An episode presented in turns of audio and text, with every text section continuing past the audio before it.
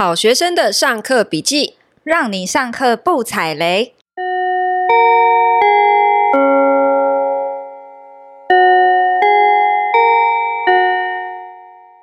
大家好，我是好学生 Ivy，我是麻瓜 Tody。哎，那个 Tody 啊，我们现在终于要万众瞩目来念我们第一个 IG 上的留言了。我们终于有留言了吗？对，终于有留言了。等一下，我以为万众瞩目的一向都是我的新书，不要再打书了。我刚刚就叫你不要再打书了。我的新书《不买房当房东》六月十五号上市，欢迎大家到博客来选购。好，那我们现在要继续来念留言喽。我们第一个留言是依依 Nancy 呢，她在留言上面讲说。他听完我们上一集关于租房跟买房的迷思之后呢，他提到当租屋金额提升到一万五时，忍不住会想，同样的一笔钱改成付郊区的小平数房贷，或许会不会更值得呢？嗯、但若一旦买下去之后就，就就会穷的只剩下房子了，还不一定可以顺利付完三十年房贷。于是，一直在五九一的租房网页跟中古屋的页面中徘徊不定，然后就觉得人生好难。人生真的很难呐、啊。对呀、啊，你有没有要给他一些什么建议呢？嗯，租房还是买房？我觉得我可能没有办法给你鼓励。可是我可以提醒一下，就是说，如果你要买中古屋的话，要注意一下，它是不是会有一些需要修缮的屋况？嗯，因为这有可能会是一个隐形成本。没错，因为老房子真的有很多漏水、必癌的问题要修，就是要看你多老啦。没错，没错。对啊，那我我是比较推荐所谓的新古屋，就是十年左右的这种二手房，嗯、它半新不旧。嗯、因为所谓的中古屋可能是三四十年，它可能就真的很有很多屋况漏水的问题要处理。可是新古屋相对来讲，它的屋况算是比较好的，然后价格又会比新城屋便宜一点。不过没关系啦，因为那个依依 Nancy 同学，因为你是我们 IG 上第一个留言的，第一个留言，对，因为之前虽然有一些留言都是，但他们都是橘皮的干妈，都是自己人啦，你是第一个，所以我们要送书给你，你看完之后，你可能。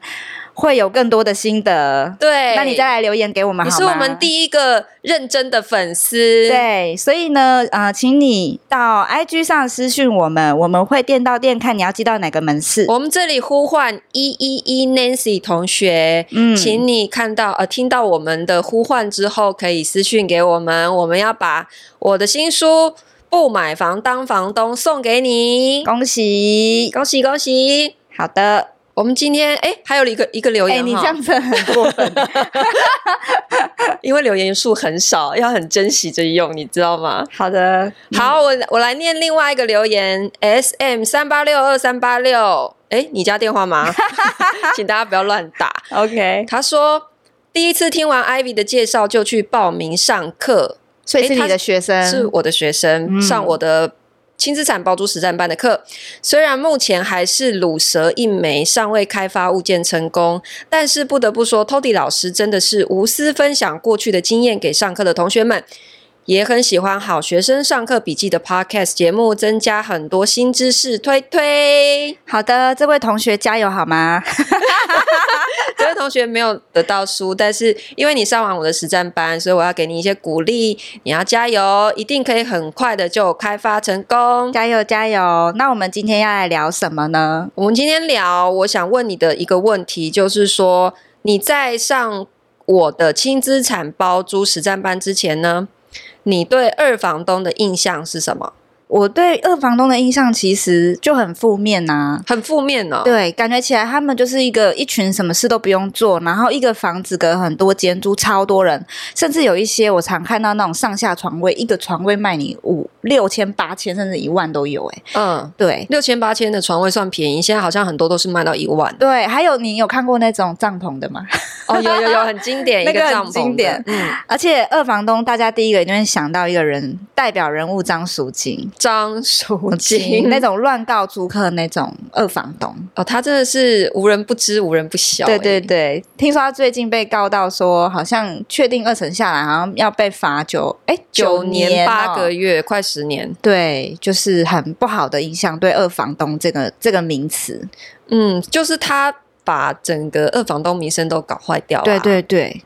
可是如果既然你对二房东印象这么差，你怎么还会想来上我的课啊？哎。因为我当时不知道你是交二房东，我都是被骗进来，是不是？我真的是不知道你叫二房东。好，很多人其实对二房东的想象，其实跟你当初是一样的啦。嗯，可是这样的想象其实是很局限的哈。二房东其实，在我们的日常生活生活当中，其实到处都是存在的，你知道吗？我举例哦，嗯，你知道国父纪念馆对面不是有一个，就是盖那个大巨蛋？大巨蛋，你说叫做松烟吗？松烟文创园区。嗯，松烟里面不是有一个文创大楼嘛？就是有成品的那一栋。嗯，好，那这个文创大楼呢，它的地主是谁？他是台。大东家就是大房东，是台北市政府。嗯，然后呢，他就把这栋楼租给了富邦集团。哦，富邦集团租下这一整栋大楼，然后呢，他再把其中几个楼层分租给谁？分租给成品。哦，接下来呢，成品又把他那几个楼层再切切切切成很小的单元，分租给小型的文创商家。所以你看哦，在这个结构里面，嗯，大房东是台北市政府，对不对？对。富邦其实是二房东，对。那成品呢？诚品是不是已经是三房东的角色了？哦。可是这个时候，为什么没有人觉得成品是坏房东，是二房东？嗯，就是因为你看得出来，他是有认真在经营，他是有认真的在规划管理。这个空间的，所以很多的百货公司都是这种形式，不只是松烟。对，其实百货公司它也就是一定是有一个呃类似统包商，他会先把比较大的空间整个盘下来，然后再切分成小的单元，嗯、再做招商嘛。嗯，所以不管你是去所谓的一些市集，对不对？嗯，我们摆摊位可能也是这样。百货公司也是这样，我我再举一个例子哦，呃，金华酒店，嗯，金华酒店，你觉得它那一整栋旅馆的这个楼，它是买下来还是租的？我以为那个地就他们的，不是？你以为地就他们的，对，对，可能一般人都会这样认为。可是事实上，金华酒店它就是跟业主承租一整栋大楼，它也是。二房东、欸，哎哎，所以那一栋不是他们盖的吗？他是租的，是有人盖，但是他们把它租下来。对，他就是跟业主承租一整栋楼，哦、然后跟他签长期的租约，嗯，告诉他说我要经营旅馆嘛，嗯、那旅馆是不是日租的一种？对，它也是在空间规划完之后，装修完转租出去嘛，只是他用日租的形式，所以金华事实上是不是也是二房东？对，这样听起来是。对，那你要知道，事实上，几乎所有的旅馆啊、背包客栈都是以承租下来再转租出去的方式来经营这个空间的，所以其实他们都是二房东。那我之前卖咸酥鸡那种摆摊，是不是其实也是 跟二房东租的啊？很有可能啊，因为如果你是在市集里面，一定也是。某一个空间规划的经营者，先把整个大的空间跟业主承租下来，嗯、然后他在做招商的动作。那像那种那种南港展览馆啊、世贸那里面，他们做那种展场的，其实也算是咯。对，哦，你看我们办展览是不是也是会有一个？呃，主办商，嗯，他先跟南港展览展览馆承租这一整个空间的某一段时间，嗯，然后接下来他再把空间规划成很小的摊位，接下来招商分租给这些想要来参展的摊位嘛，嗯，对，所以你就可以知道说，事实上二房东这样的商业模式在我们的商业地产里面，它是非常成熟的，只是。一般人不会去注意到而已的。嗯嗯嗯。那为什么放在住宅里面会不一样？住宅事实上也是可以用很好的空间经营规划，再去做分租招商的模式来进行的啊。嗯，对啊。所以，嗯。你上完我的课之后，才发现我是教二房东。对啊，那我的课跟 跟完了，我明明就好学生，怎么看起来然后你不做功课？所以你上完课才发现我的我教的内容跟你之前想象的二房东是完全不一样的，对不对？我觉得完全不一样哎、欸，因为我之前在还没做的时候，都会觉得二房东这个名词就等同于无良商人。嗯，对啊。但是其实听你这样讲，其实二房东它其实只是一种空间的经营模式而已。对，没错。就像是一个班里面有好学生，像我也会有麻瓜。像我，对啊，所以这种东西真的，这种模式其实反正就像一个班里面嘛，啊，算了，这个就又又老了。对，所以其实当我们提到二房东的时候，哈，它其实只是一个空间经营方式的一个名词，嗯，它就是定义说，哎，你是透过一个承租之后再转租的。方式，嗯，这就叫二房东。欸、可是，一样的模式里面，也有人是做得好，有人是乱做嘛。不过，我想问你一个问题：很多人都说，哎、欸，如果这样子，屋主为什么不自己做就好了？我为什么要把房子租给二房东？那我问你哦，金华酒店的那个业主，他有办法自己经营旅馆的话，他就自己做啊，他干嘛租给金华？欸、好像也是哈。对啊，这就是一个很简单的道理。他有很多的理由不自己做嘛。他有可能不是旅馆管理的专业，或者是他根本就不想做这件事情。哎，可是像是我们这种做哎一般的住宅的，没有那么复杂。你说商业我可以理解，因为商业要的眉眉嘎嘎很多嘛。对。可是只是一般的，就是租住家的，嗯，为什么还要给二房东？自己租就好啦。我举几个例子哈。嗯、呃，我有一间房子啊，他的屋主是一对夫妻，他们是做服饰生意的，服装设计的，哦，然后有自己开店，所以他们很忙。他他们买这个房子是为了投资置产放着，好，嗯，然后可是他根本就没有时间管，然后他们也不缺钱，嗯，所以他没有差这个租金收入。可是他为什么要出租？是因为他的屋况不好。嗯，那他房子，你要知道，房子一直摆着，没有人住，其实是会坏掉的，是会坏掉的。对，因为没有人照顾，它有可能因为潮湿就开始一直发霉，然后慢慢就会有壁癌啊、渗水各种问题就会出现，反而要租更租不掉哎、欸。对，所以就会进入恶性循环。嗯，所以他很希望把这个房子出租，可是呢，他重点是他希望找到一个知道怎么修缮跟照顾这个房子的人。嗯，那一个物况不好的房子，一般租客承租的意愿其实是很低的啊。你你想说，你现在你去找一个自己住的房子，你一看到哎，到时候避癌圣水房，你会想要住吗？就算再便宜，你也不一定会住吧？对，对，不行，因为你会很接受老鼠而已。我没办法接受壁癌潮湿，买酒跟他们一起。对对对，我可以跟他们和平共处。可是壁癌漏水我不行哎、欸。而且就算你想租，你有能力修缮嘛，也是一个问题嘛。对。那一般自住的租客其实是没有能力处理这种问题的。嗯。所以像这一间房子，他有啊，他一开始尝试想要自己出租啊。嗯。可是租了很长一段时间，就发现他租不掉嘛。嗯。那这个时候反而。找到愿意花钱帮他重新装修的二房东，嗯，最后就是找到我嘛，反而是更适合他的对象，而且他很开心。嗯、这是其中一间房子，我可以再举一个例子哈。有一另外一间房子是那个屋主是一个医生，嗯，好，这个房子在大安森林公园附近，很好的区域。他为什么买这个区域？就是因为他的他是学区哦，他给小孩买这间房子是为了小孩的学区房，嗯，他也不是真的要自己住的。好，然后他买完之后，因为这也是老房子，已经很老，大概五十年了，嗯，所以他有先花一些钱去做基本的修缮，重新粉刷什么的。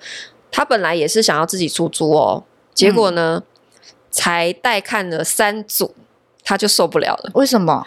因为来看的哈，有的是小家庭夫妻啊，有的是呃朋友合租，好，有的是学生合租。那小家庭来承租房，因为它是一间空房，什么都没有。它很大吗？很大一间吗？很大哦，它是四房的。所以，可是而且现在小家庭好像，小家庭其实非常少。嗯，可可是他有碰到，就是有一个有小孩的家庭想要来租，可是就跟他。东要西要嘛，因为他全空啊，小家庭觉得你要帮我配冰箱、洗衣机什么什么的一大堆要求，哦、他就觉得很烦，因为他他就不想再花钱，他就不想管嘛，他不想再花钱，然后他也不想要花时间处理这些。那租给学生朋友合租，他又担心一些管理上的麻烦。嗯，对，所以他最后想一想，还是找到我们了，还是租给我，哦、他觉得比较放心。对啊，他是医生哦，他很忙，他哪有时间一直跑带看？嗯、而且他住在板桥哦，住那么远，对，他跑一 一趟带看就花掉他半天的时间了。他后来想一想，他就觉得真的美和美和、啊，所以他就宁愿租给二房东，不符合经济效益、啊，才符合他的经济效益，对没有错，他可以很省心。然后一些需要处理修缮的地方。嗯也不用他出手了嘛，就是我们会帮他处理啊。嗯，我自己的经验也是这样。我现在自己住的地方是，其实是我跳舞跳来的，跳舞跳来的。对，他是我一个跳舞的朋友，我有在跳那个 swing dance 摇摆舞，是一种社交舞啦。你是把社交舞发挥到极致。对啊，如果啊那个听众有人跳舞的，可以留言。现在都一直要叫大家留言，对，相认一下。那有一天我就跳啊跳的啊，我的那个朋友就问我说：“哎，你最近在忙什么？”嗯，然后后。后来聊一聊，他才我才发现，其实他快要结婚了。然后他妈妈帮他买了一个房子，要当做结婚的新房。嗯，那他进去之后吓歪了，因为就是一个很破烂的地方。然后所以他们一直摆着摆着，摆到小孩都生了，他们都还没有住进去。摆了几年呐、啊？摆了三年。所以最后他们就哎，就是因为我也是跟他认识，也是一个信任，所以他们就拜托我们去帮忙。然后我现在也就是住进去了，厉害吧？哦，这就是你现在自己住的地方。对啊，跳舞跳来的。哦，跳舞跳来的。然后我之前还有一个，其实跟你的那个嗯医生那个也蛮像的哦。嗯，他其实是一个知名连锁餐饮集团的二代。然后他常年在大陆工作，因为他们扩展到大陆那边去了。然后他的他是怎么来的？他是我的房客的一个国小同学。哦，对啊，那个房子也放了十几年了，然后十几年空。对对对，然后而且他们家不止一间房，还有其他间房。然后所以他们就、嗯、其实对对这些人来讲，他们不缺，应该说不缺这些钱，但是担心的是房子。坏掉没人处理，然后也不想让他一直空着，所以他们也是希望可以找到一个可以帮他们好好就是照顾房子的人。所以我们举的这些例子啊，其实就是你会发现很多的呃公寓的，我们在讲的都是旧公寓的这些屋主啊，他大部分会把房子租给二房东的原因，其实哈都是第一个他没有时间管，嗯。或者是他没有精力管，第二个就是他的屋况可能有一些问题需要修缮，可是他没有能力处理，对，他不知道要怎么办，然后或者是他他也不想花钱嘛，嗯，可是他又不想空着，不想空着的原因就是因为房子没有人住，会屋况越来越差，对对对，他是希望有人可以照顾他的房子，所以这一些屋主其实他不是为了钱。就是租金高低不是他们最主要的考量，嗯、就是很多人可能会对房东有一个迷思，就是说，哎，房东出租房子唯一的目的就是要赚钱。哎，其实，在我们的很多的经验里面来讲，大部分都不是。哎，对，反而都是因为他希望有人帮他解决房子上面的一些问题。对对对，没错。租金高低不是重点，而是他希望找到一个知道怎么照顾房子的人。对。然后稳定收租，因为他们也会很担心，有些人住在里面不缴租也不搬，这种也蛮多的哈。对，嗯，那所以当他不想要直接第一线去管理租客的时候，诶，一个专业的二房东或者是包租代管公司对他来讲，反而是一个更合适的选择。没错，不过我也常常被问到一个问题，就是说，那我们现在做这种二房东，它是算合法的吗？我们现在哈在讨论合法性呢，有一个。新的法叫做租赁转法，嗯，好，这这个法规出来之前呢，只要你取得屋主书面同意转租，其实你就是合法的二房东，你就是可以合法分租的，嗯、这是根据民法是没有问题的。那现在差别是在于说，租赁转法推出之后呢，它是要求你如果是要职业化的经营出租的话，你就要成立包租代管公司。所以这个时候啊，你个人经营二房东包租，涉及的就是那到底怎么认定你是职业化还是非职业化嘛？嗯，好，假设哈，你是租在呃，你租一间房子，然后你自己住在里面，接下来你把空的房间分租出去，嗯，你找室友，这算什么？这个你觉得算什么？非职业化吗？你如果是在找室友的情况之下，你觉得听起来是职业化吗？听起来没有很职业啊。对，所以职业还是非职业，它本身就是一个主观的认定，它就是要看政府机关怎么认定你到底是不是刻意的在经营这件事情。那只是在正常的逻辑来讲。就算以前根据民法，我找室友分租，只要取得屋主同意转租，它本本来就是合法的。所以在这样的情况之下，其实你并不会被认定说，哎，你就是职业化的在做包租这件事情。好，可是哈，如果你是租很多间房子，然后再通通转租出去，这时候呢，你可能就会被认定。因为你是职业化的经营，那你就要成立包租代管公司，否则就有可能被认定是违法营业。嗯，主要是差在这边。